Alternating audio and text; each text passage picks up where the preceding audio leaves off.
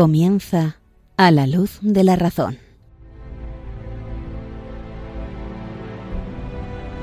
Dirigido por el padre Esteban Medina.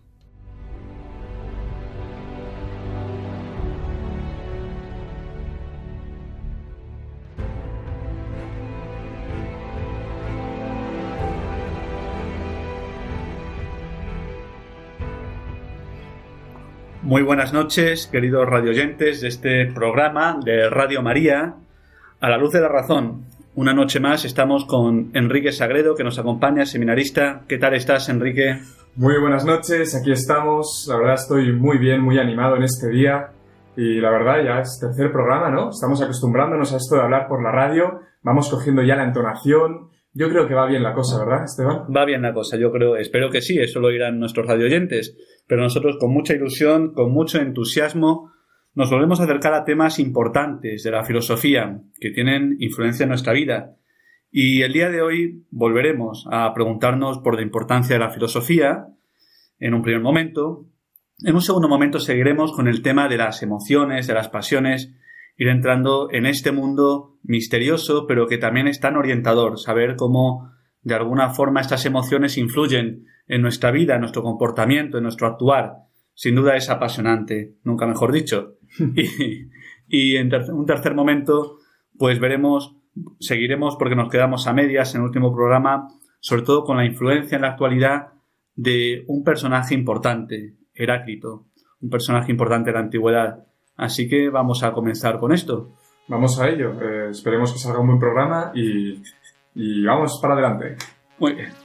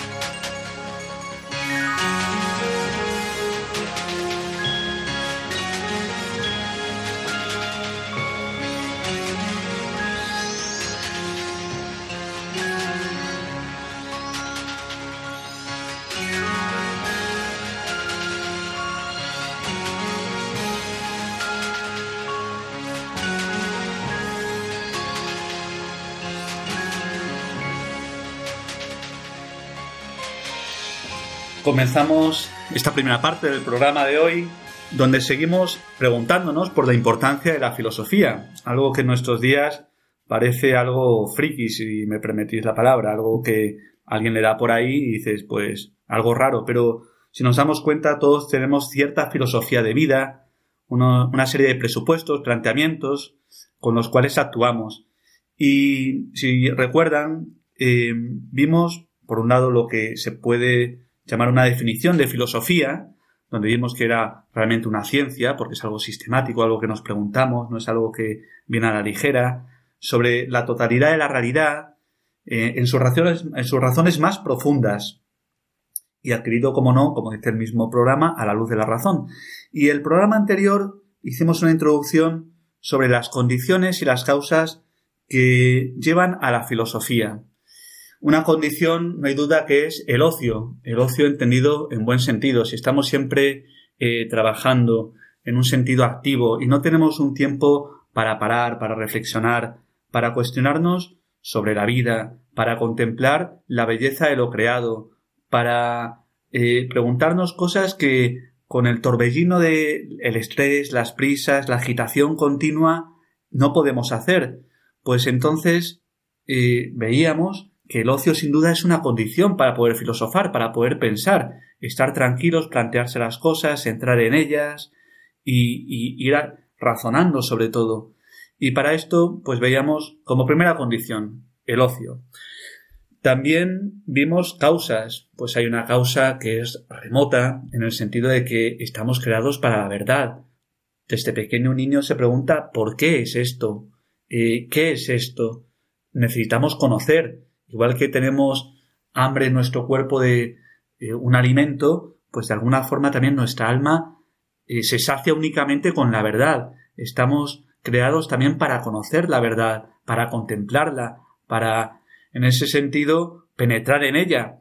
Y bueno, hoy día también, si no tenemos ese momento también para preguntarnos sobre la realidad de las cosas, es imposible, imposible tener eh, esto que provoca la filosofía, que es este deseo de conocer la verdad. Y una causa próxima, también hablábamos en el último programa. Eh, esta causa próxima es la admiración. Y no sé si recuerdas, Enrique, que ponemos el ejemplo de un niño, ¿no? Que, se admira ante todo. Un este niño que pregunta siempre a sus padres, ¿no? ¿Y esto por qué? ¿Y esto por qué? Siempre en el parque, en el colegio, y a veces como que te, pilla, ¿no? Porque nunca te lo habías preguntado tú y de repente te pregunta el niño y no sabes qué responderle o cómo hacerle entender eso, ¿no? Pero, pero sí, sí, un punto para, para, para empezar a pensar es preguntarse y cuestionarse todo. Eso es. Y sobre todo, lo que hablamos, una admiración. A mí me hace mucha gracia cuando un niño ve por primera vez pues el mar o ver por primera vez un cielo estrellado, cómo, cómo se admira, ¿no? Cómo se le abren los ojos y dice, pues también una expresión, ¿no? De, asombro, de admiración. Pues bien, eh, para filosofar tenemos que asombrarnos en ese sentido, no estar como normalizados con todo lo que pasa a nuestro alrededor, que nos parece que es lo cotidiano, pues es normal que salga el sol, es normal que caliente, es normal que tengamos vida, es normal que tengamos amistades, es normal, todo nos parece normal, pero no nos preguntamos por la causa de esto. Y entonces, desde, este, desde esta perspectiva, es imposible, es imposible preguntarnos por la filosofía. Pues bien, esto es lo que vimos la última vez. Ahora vamos a entrar, vamos a ir profundizando y vamos a ver que la filosofía, pues efectivamente, eh, es una operación intelectual. ¿Por qué? Porque nos preguntamos por la verdad. Eh, precisamente el filósofo es el amante de la sabiduría, tiene un gusto por la sabiduría. Y de la definición de filosofía sacamos dos conclusiones. Si filósofo o filosofía es aquel que ama eh, la sabiduría, ¿no? Eh, Sofía viene de sabiduría, eh, filos de filia, de amante, ¿no? Como igual que filántropo, etcétera. Pues el que ama la sabiduría quiere decir que es aquel que es consciente de que todavía no la tiene, Efectivamente, nosotros cuando concedimos a un filósofo vemos que es un sabio, pero llegó a la sabiduría tal vez al final de su vida. Pero en sí mismo, el filósofo, que en ese sentido podemos ser todos, amamos la sabiduría y deseamos alcanzarla. Entonces, ante este asombro, uno se pone en camino. El filósofo es aquel que también está en camino a una meta, alcanzar la verdad, alcanzar la filosofía. Pero para ser filósofo hay que amarla. Todavía a lo mejor no se posee, pero hay que amarla. Esto es lo primero y por tanto, muchas veces eh, ya digo que parece que la filosofía es algo meramente intelectual, frío, racional, pero también hay un elemento afectivo, volitivo, del querer, porque es amante de la filosofía. Es una persona que ama la verdad, que tiene una pasión por la verdad, que desea, pues, con, ya digo, con un deseo intenso, ¿no? Pues quiero averiguar esto, quiero saber cómo es, qué, qué es lo que han dicho los pensadores a lo largo de la historia sobre este problema, porque esto me inquieta y, y cuando alcance una síntesis, pues mi alma descansará contemplando la verdad. Por tanto, la filosofía no es para alguien, también en ese sentido, como muchas veces pensamos, un filósofo, un tipo que está en un rincón ahí estudiando todo el día, que no tiene en ese sentido como un deseo de nada, es eh, algo como sin pasión, como algo frío, pues no, no es así. Es un amante de la verdad. Y cuando la alcanza, goza, goza, goza con la verdad. Pues esto es también un elemento importante, porque la filosofía responde a la integridad del hombre. El hombre que desea alcanzar la verdad, pero que se pone también en desarrollo pues su parte afectiva, sus pasiones, su voluntad y también su parte intelectual, que al final alcanza la verdad con gozo.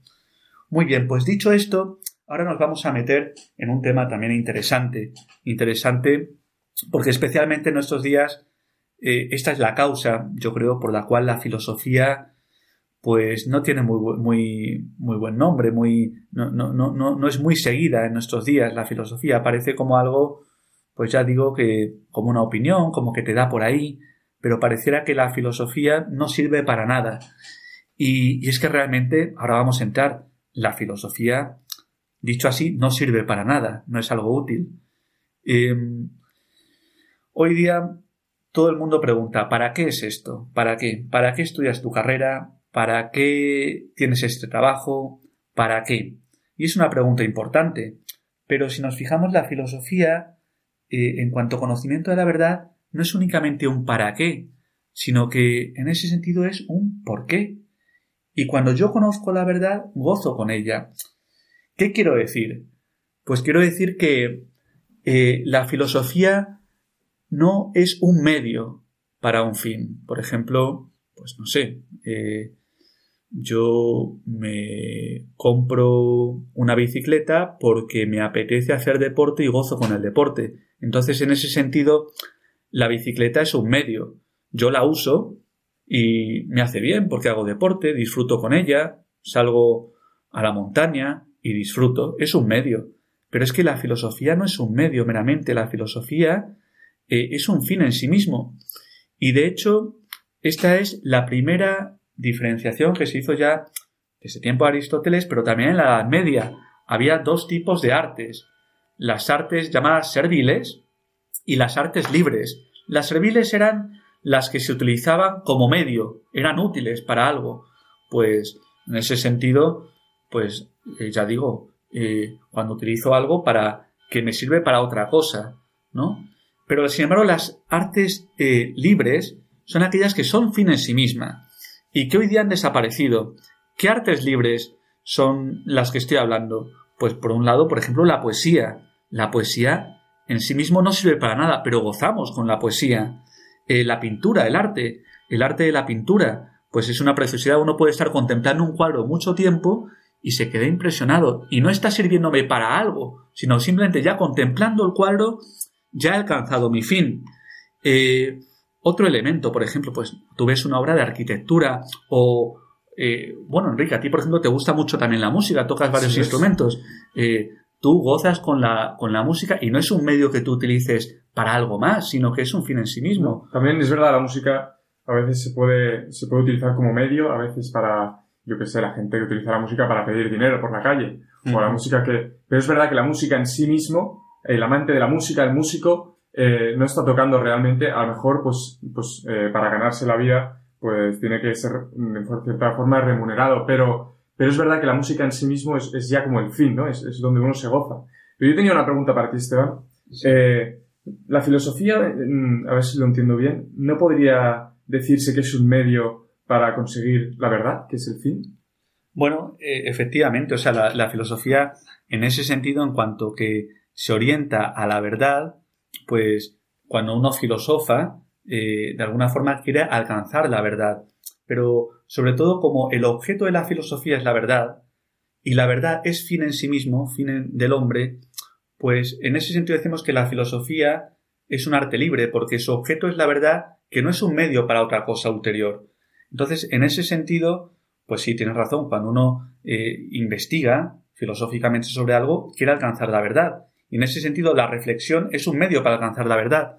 Pero lo importante es, igual que cuando uno elabora una obra de música, pues lo que quiere hacer es una obra bella de música, ¿no? Y para eso tiene que componerla. Pero el fin en sí mismo eh, no es para algo ulterior, sino que es únicamente para crear algo bello. ¿No? Pues ya digo que en ese sentido se distingue mucho de las, de, de las artes serviles, ¿no? Que es algo pragmático, algo eficiente, algo que únicamente es un medio para nosotros. Y es que en nuestros días, pues ya digo que se ha perdido sobre todo esta distinción entre el arte útil, servil, y el arte libre, que se orienta más a la contemplación, al gozo de la verdad, del bien, de la belleza, ¿no? Y entonces, pues, eh, distintas artes, como hemos dicho antes, la poesía, la pintura, la música, la arquitectura, la filosofía, que es arte más libre, pues han perdido vigencia. Y cuando se utilizan es para un medio, para algo, y te preguntas si es algo eficiente. Y eso en ese sentido, pues está deteriorando el sentido de las cosas.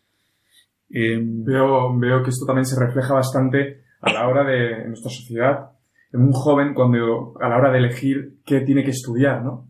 Y, y es verdad, eso es, eh, un joven elige eh, estudiar un arte servil eh, para alcanzar eh, luego pues un trabajo. O sea, siempre, eh, ¿qué vas a estudiar? Pues voy a estudiar eh, derecho. Oye, pero a ti siempre te ha gustado eh, la filosofía, te ha gustado otras cosas. No, pero es que eh, se, se diferencia esto. Luego ya, a lo mejor por mi cuenta, estudiaré filosofía, pero yo, para comer, para ganarme la vida, necesito estudiar derecho, que es como más servil, ¿no? Más como, como medio para, para ganarse la vida. En cambio, todas estas artes libres eh, quedan como en un segundo plano y muchas veces, eh, lo que decías, menos valoradas, ¿no? Un, músico, qué difícil es que un músico realmente sea músico y pueda encontrar tiempo eh, para la música o que, un artista o un filósofo tenga tiempo para pensar. ¿Por qué? Porque el resto de cosas le está ocupando casi todo el tiempo y, hoy en día pues no, no, tiene ese valor en la sociedad. Es así, es así. Y esto lleva a una deshumanización, porque precisamente estas artes libres en sí mismas son más elevadas. Cuando tú únicamente estás haciendo algo que buscas la eficiencia, eso no te desarrolla tampoco humanamente al nivel, pues que cuando tú haces una obra que es bella por sí misma, o que alcanzas la verdad, o, o, que es buena por sí misma, sino que siempre es un medio.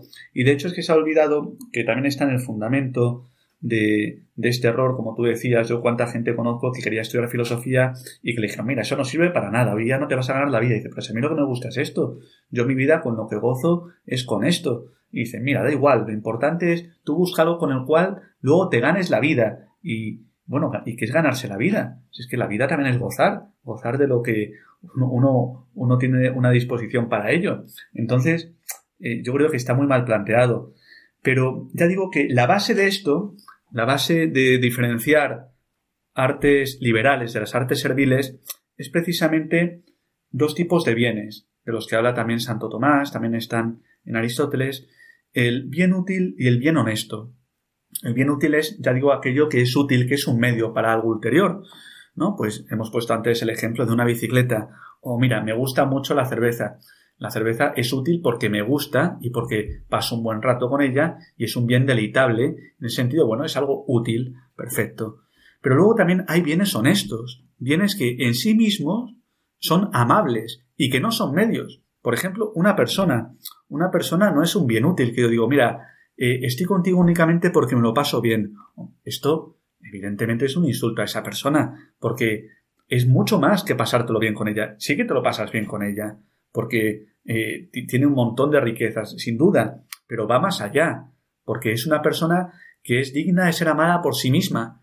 Y en ese sentido, la amistad es eh, entre bienes que en sí mismos tienen un valor, en sí mismos, no son medios, no son útiles. Para una amistad realmente verdadera, eh, pues hay que concebir a la persona como un fin en sí mismo.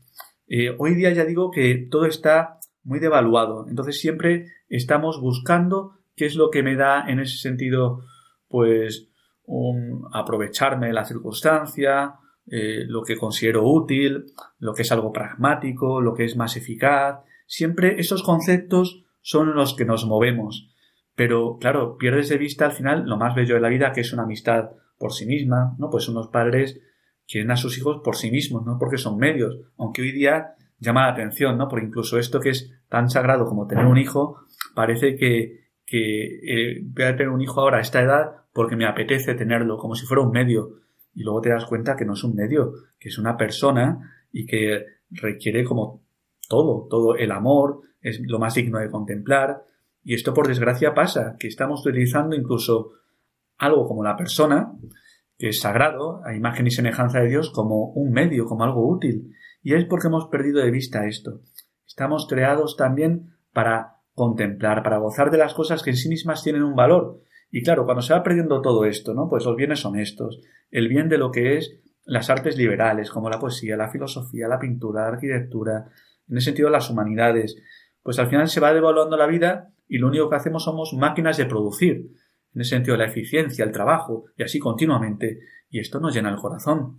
Así es, muy bien explicado Esteban, yo pienso que es que esto es uno de los, de los problemas grandes de la sociedad, ¿verdad? Que, que consideramos como, como bienes útiles eh, los, lo que en realidad son bienes honestos, ¿no? Esta es la diferenciación que había. Y por lo tanto, eh, como estamos tan acostumbrados a en todo eh, pues buscar un, un, interés o una respuesta de eso, eh, pues esto también lo, lo, lo, extrapolamos también a las personas, ¿no? O a los hijos, como decías.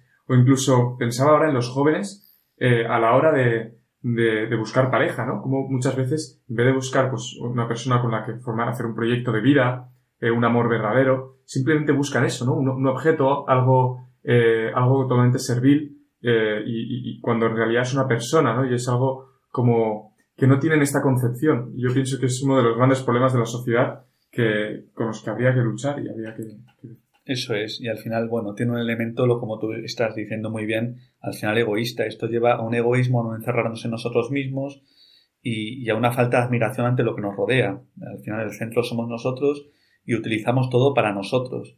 Y esto, bueno, pues lleva a un encerrarse en sí mismo. Pero por eso la filosofía también es importante, para admirarnos y ver que hay una realidad de la cual, pues, es algo que nos viene dado. Muy bien, pues, se nos, como siempre, esta sección parece que se nos alarga un poquito, así que vamos a dar fin y ya continuaremos con ella. A por otra cosa.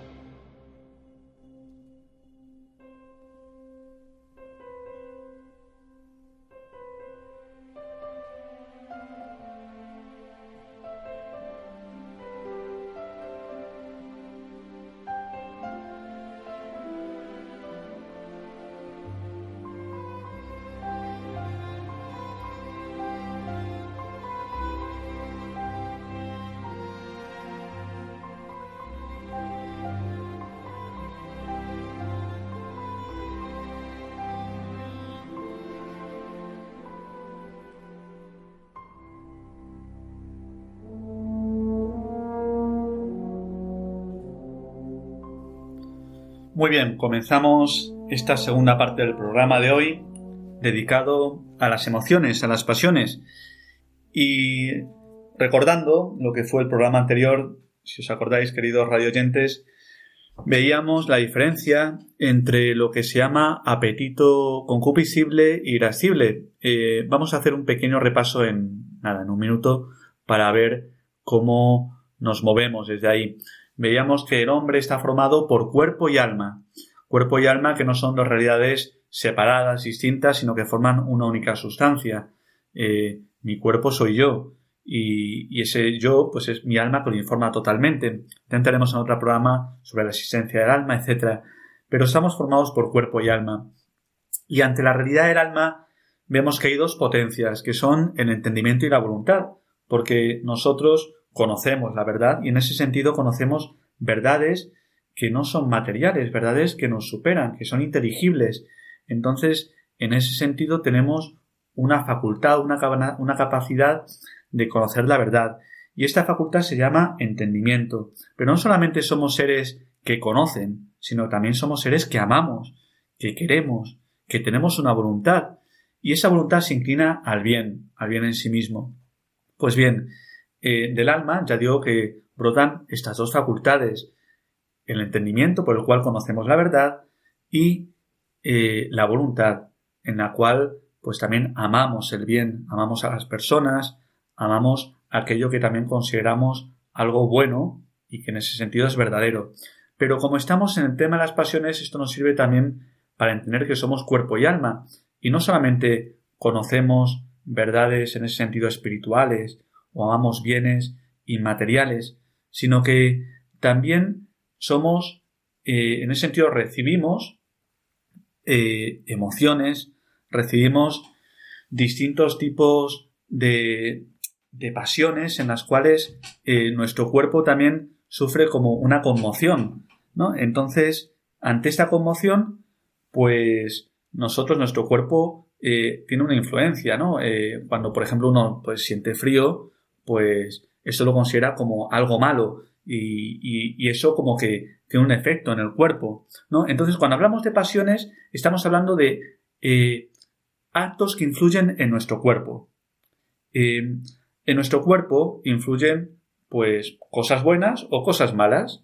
Ante lo malo, uno tiene un desagrado, algo que no le gusta, y ante lo bueno, como un gozo, ¿no? Pues yo me como, no sé, me gusta el helado de vainilla, pues experimento un gozo cuando estoy comiendo helado de vainilla.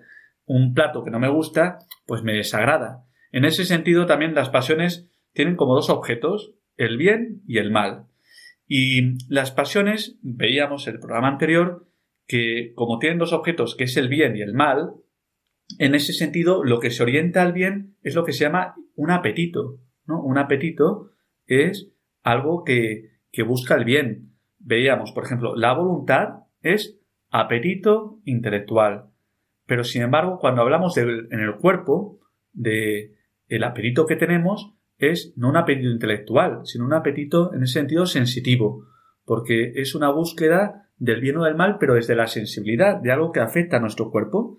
Entonces, este apetito sensible, aquí es donde quería llegar, pues Santo Tomás lo distingue entre el apetito irascible y el concupiscible. El concupiscible, pues es aquello que desea en sí mismo lo que le agrada. Pues yo deseo, no sé, me gusta esto, lo tengo.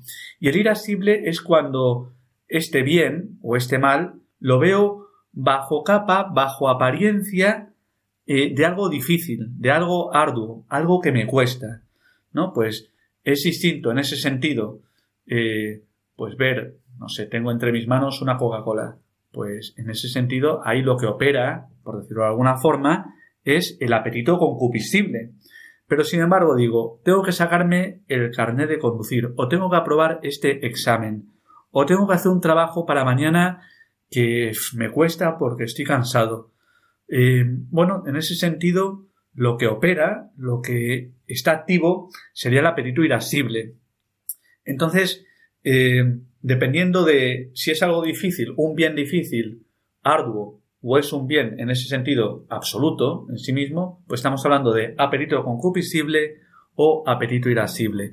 Bueno, yo no sé, Enrique, más o menos lo ves. Yo creo que sí, el otro día lo explicamos, creo que quedó bastante claro, entonces yo lo que, lo que veo es eso, ¿no? Como, como dijimos el otro día, uno que, como más a corto, a corta distancia, ese concupiscible, que es como hablamos de la inmediatez, creo también, ¿no? De conseguir algo inmediatamente, me gusta algo, sobre todo pienso también en necesidades básicas, ¿no? Comer, dormir, eh, todo lo que el, cuerpo te pide y, en el momento pues lo, lo, sacias, ¿no? Con ese apetito concupiscible. Y en cambio cosas como que cuestan más, incluso pueden ser, eh, pues, pues cosas también como, como, pienso como, por ejemplo, comer podría ser también en el sentido de, bueno, tengo que comer, pero imagínate, tengo que comer, pero antes tengo que llegar a, ahora estuvimos en el camino de Santiago y, y para comer tenías que llegar al pueblo.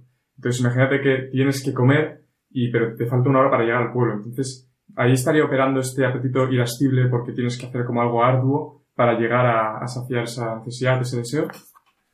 Eso es, eso es. Además, o sea, lo has explicado muy bien porque de alguna forma el apetito irascible termina en el concupiscible. O sea, yo afronto una dificultad porque luego me está esperando algo en lo cual mi apetito, o no sé cómo decirlo, como mi, mi, afecto, pues descansa, ¿no?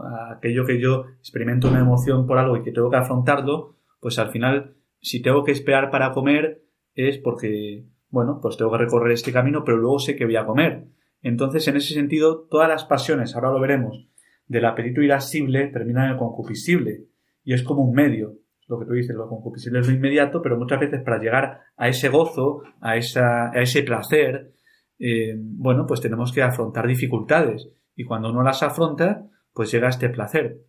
Muy bien, pues hasta aquí está todo dicho, ¿no? Pues hablamos de un apetito sensitivo que se distingue del apetito intelectual, que sería la voluntad, que tiende al bien. El apetito sensitivo, en ese sentido, tiende al bien, pero al bien sensible, el bien sensible que padecemos en nuestro cuerpo por medio de emociones, pasiones, y este bien sensible se nos da de dos formas de una forma inmediata como, o absoluta, eh, que nos causa placer inmediatamente, o bien bajo capa también de dificultad, bajo capa de algo. Entonces está el apetito concupiscible y el apetito irascible.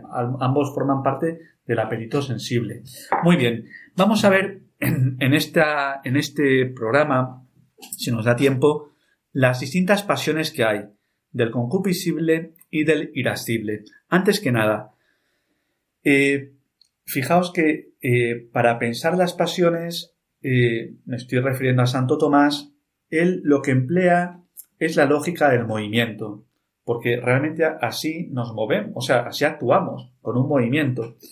En el sentido de que cuando yo, por ejemplo, tengo pues una armonía con algo, como una inclinación, una aptitud, como una sintonía con algo, pues tengo como un amor hacia algo, tengo un amor.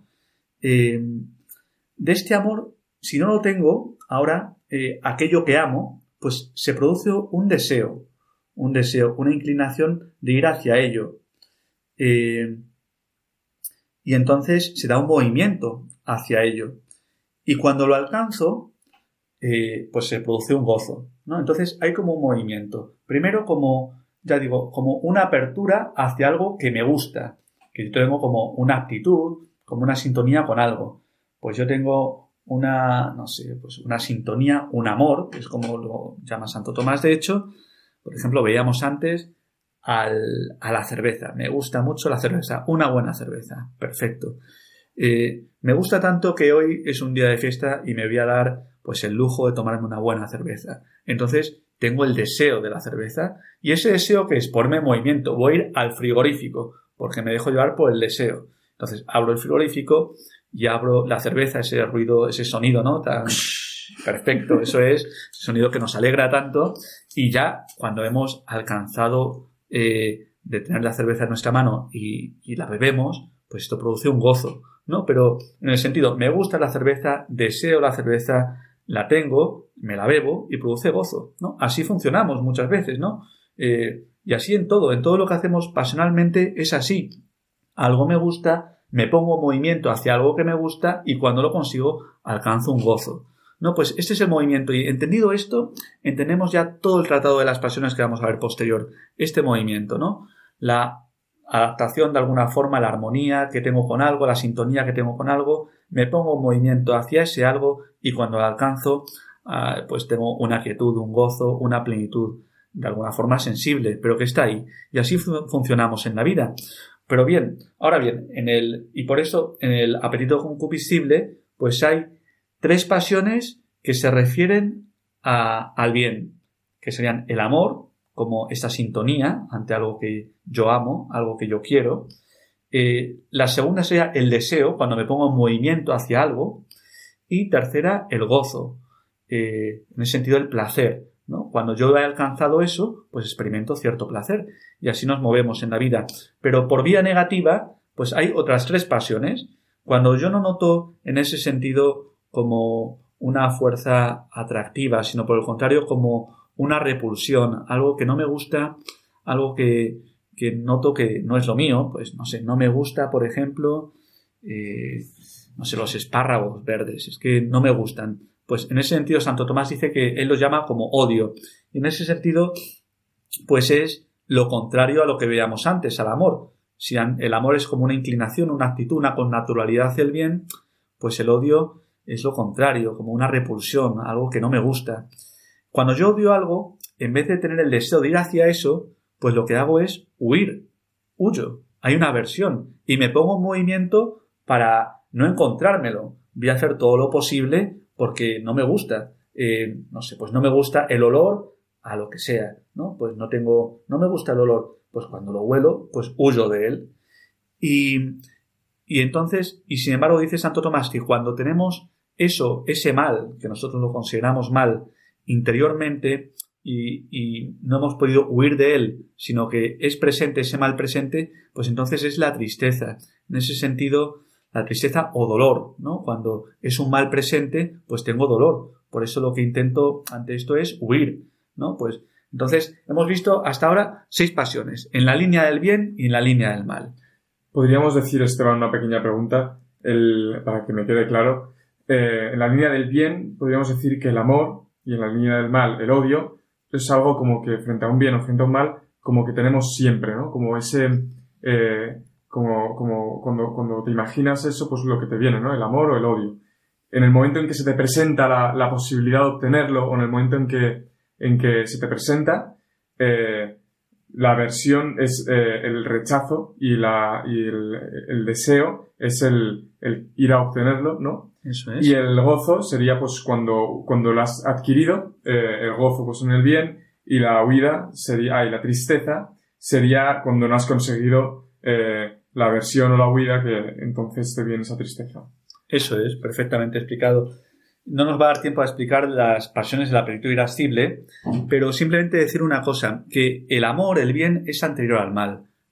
esto es muy importante entenderlo. De hecho, el mal es ausencia de bien. Si tú odias algo, es porque estás amando algo. O sea, lo que odias es porque de alguna forma te puede quitar aquello que amas.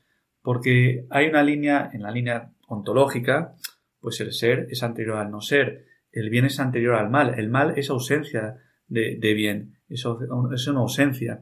Y entonces, en ese sentido, cuando nosotros odiamos algo, pues en el fondo es porque estamos amando otra cosa y el odio es porque nos lo puede quitar, ¿no? Pues no sé, eh, si yo odio, por ejemplo, el mal olor, es en el fondo porque tengo un amor al, olor que, al buen olor, no sé. Eh, Como cuando odias a un equipo de fútbol, por ejemplo, yo, yo soy del español, entonces yo odio, Al, odio al Barça porque sé que me puede ganar un partido, entonces es eso, es, eso es, eso es, odiamos cosas porque en el fondo eh, amamos otras. Y en la línea, en esta línea es anterior el bien al mal y es anterior el amor al odio. Bueno, pues hasta aquí hemos visto únicamente las pasiones que luego iremos desarrollando. Amor, deseo y gozo, y odio, huida y, y tristeza o dolor. Bueno, pues nos vamos a quedar aquí porque si no nos da tiempo a la siguiente sección. Vamos ahora hacia ella.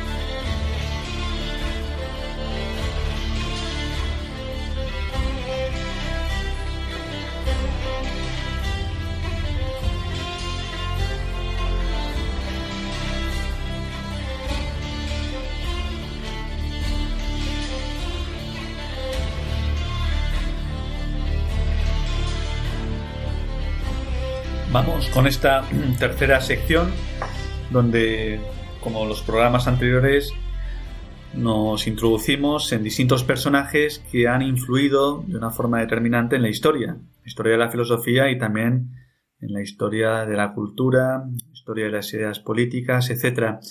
Y el día anterior nos quedamos con Heráclito, Heráclito el Oscuro, así le llaman. El Caballero Oscuro. pues no sé si era de caballero, pero oscuro parece que era bastante. sí. Recuerdo el otro día estuvimos en clase de filosofía y enseñaron el cuadro ese que hay en el Vaticano, que creo que se llamaba la, Escuela de Atenas, puede ser, o sí. Aparecen muchísimos filósofos y el profesor iba numerando cada filósofo y estaba allí nuestro amigo Heráclito, cada vez más conocido para nosotros, el oscuro, y realmente tenía una, una pinta bien, bien oscura, ¿eh? O sea, esto parece que iba en serio. Sí, sí, sí. Eh, parece que era un hombre siniestro en ese sentido. Pero vamos a acercarnos, ya vimos un poquito de su, personalidad, pero sobre todo a su doctrina, que también es oscura, también es oscura. Bueno, estamos on fire con Heráclito entonces. Eso es, sí, sí. Claro, precisamente su arjé, no olvidemos que era el fuego. Así que vamos a seguir con Heráclito, el oscuro on fire. Muy bien. Eso es. Pues vimos un poco las cuatro doctrinas que tenía eh, nos acercamos también bastante a, la tercera que comentamos, que era la lucha de los contrarios. Eh, la primera era la doctrina sobre el logos, sobre el fuego. La tercera era la lucha de los contrarios, muy interesante. Y nos quedamos muy, nos introducimos en la doctrina del devenir, del cambio, en la que para, cual, para Heráclito todo cambiaba, todo estaba en un continuo movimiento, en un continuo fluir. Y él ponía el ejemplo, si os acordáis, del río, ¿no? Que siempre está cambiando, que no permanece nada.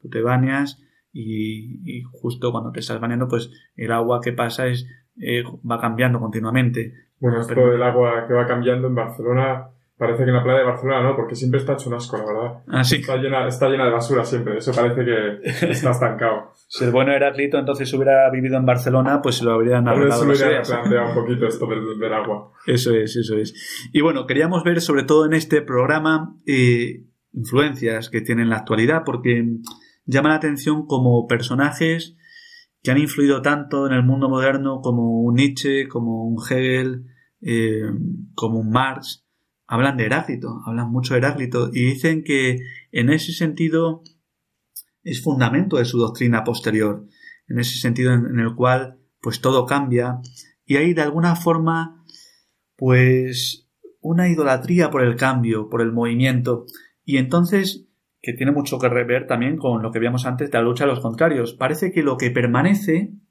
es algo malo, porque el mundo está en un continuo movimiento, y entonces, ya digo, lo que es visto como algo, una verdad que no cambia, que permanece, eh, es visto como algo que hay que superar, porque es algo en sí mismo que es malo. Y vamos a adentrarnos en esta cuestión del movimiento, eh, que luego ya veremos, ¿no? Pero Aristóteles, pues con la doctrina también del acto y la potencia, eh, en ese sentido lo concibe como, como es realmente el movimiento. Pero según Heráclito ya digo que todo cambia, todo fluye. ¿Y esto qué conlleva? Pues a que si todo cambia, eh, no hay nada que cambie. Es que eh, el continuo cambio, si lo pensamos bien, pues lleva a que, a que no hay nada. Es que no hay nada. No hay nada que tiene que cambiar. Y por tanto, ¿de qué estamos hablando? De cambio.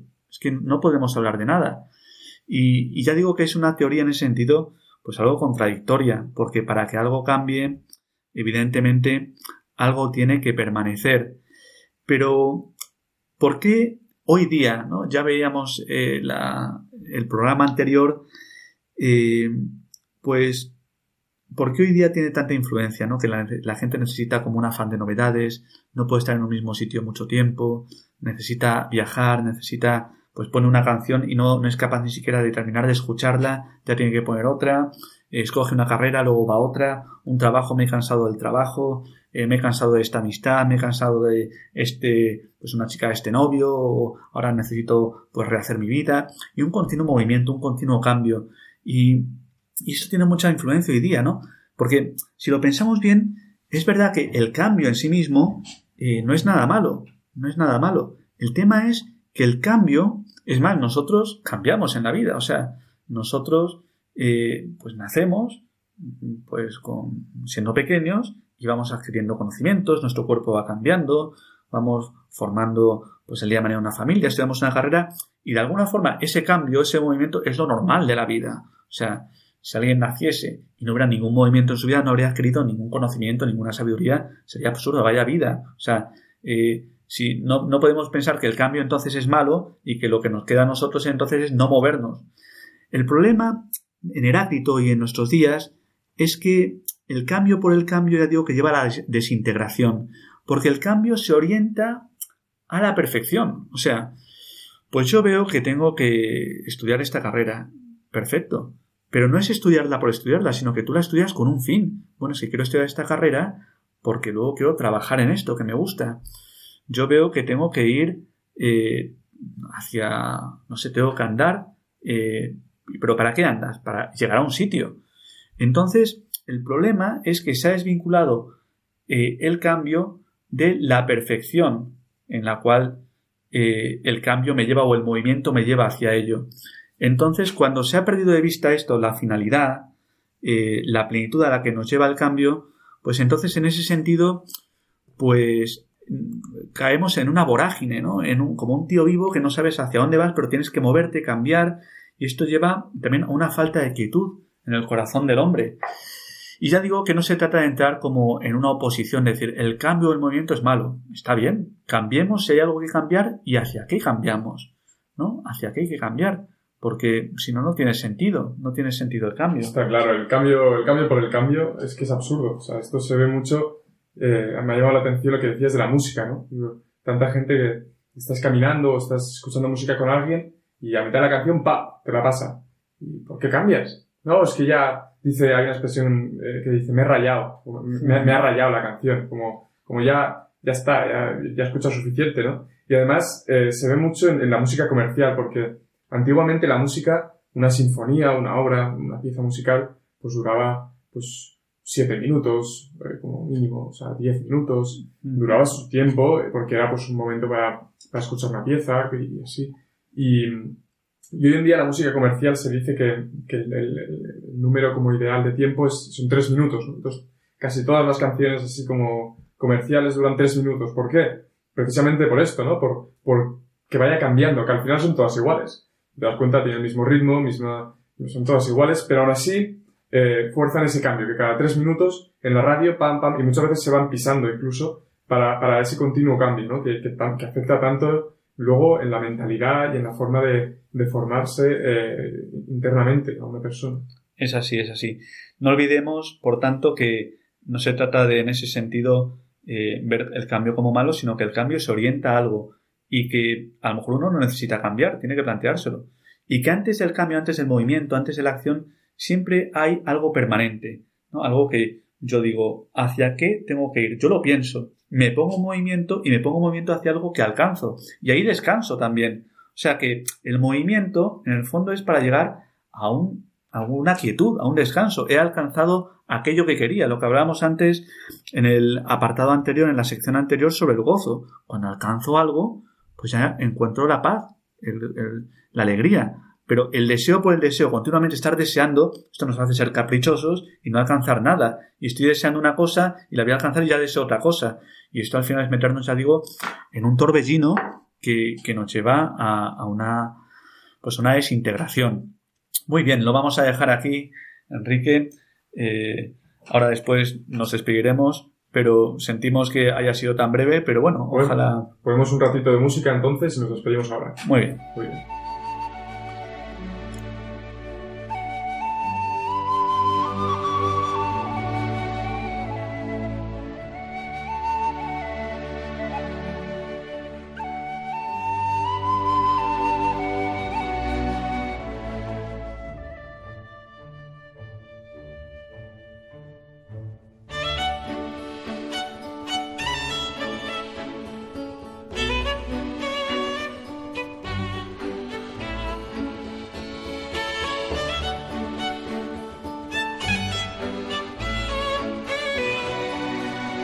Muy bien, queridos radio oyentes, es hora de despedirnos. Espero que a estas horas de la noche eh, no os hayáis dormido, que nos hayáis seguido.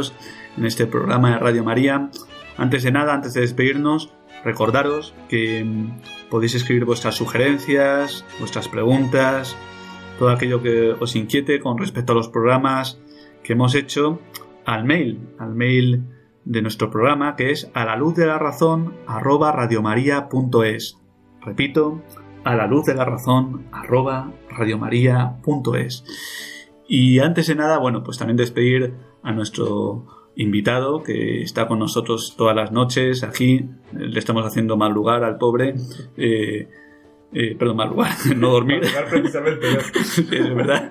Eh, trasnochar o, trasnochar, sí, sí, sí. Eso. es trasnochar. Bueno, Enrique, Enrique Sagredo, una vez más, muchas gracias por estar aquí. Muy bien, queridos radioyentes, me despido de todos vosotros, estoy encantadísimo de hacer este programa. Una pequeña curiosidad, Esteban, quería contarte. Por ¿Tú sabes que Nietzsche tenía un perrito? Ah, sí. Tenía Pues- un perrito, ¿y sabes cómo se llamaba? Kant Nietzsche. Eso muy bueno, muy bueno, Está claro. bien, está bien. Sí, sí, sí, porque Nietzsche tenía también cierta cercanía con Kant, y entonces puso ese, ese pequeño nombre, ¿no? Kant Nietzsche. Eso es. Muy bien, Muy bien. pues queridos radioyentes, ya sabéis esta pequeña historia del perro de Nietzsche, el K Nietzsche. bueno, Muy nos bien. vemos hasta la semana, hasta dentro de dos semanas. A descansar. Buenas noches.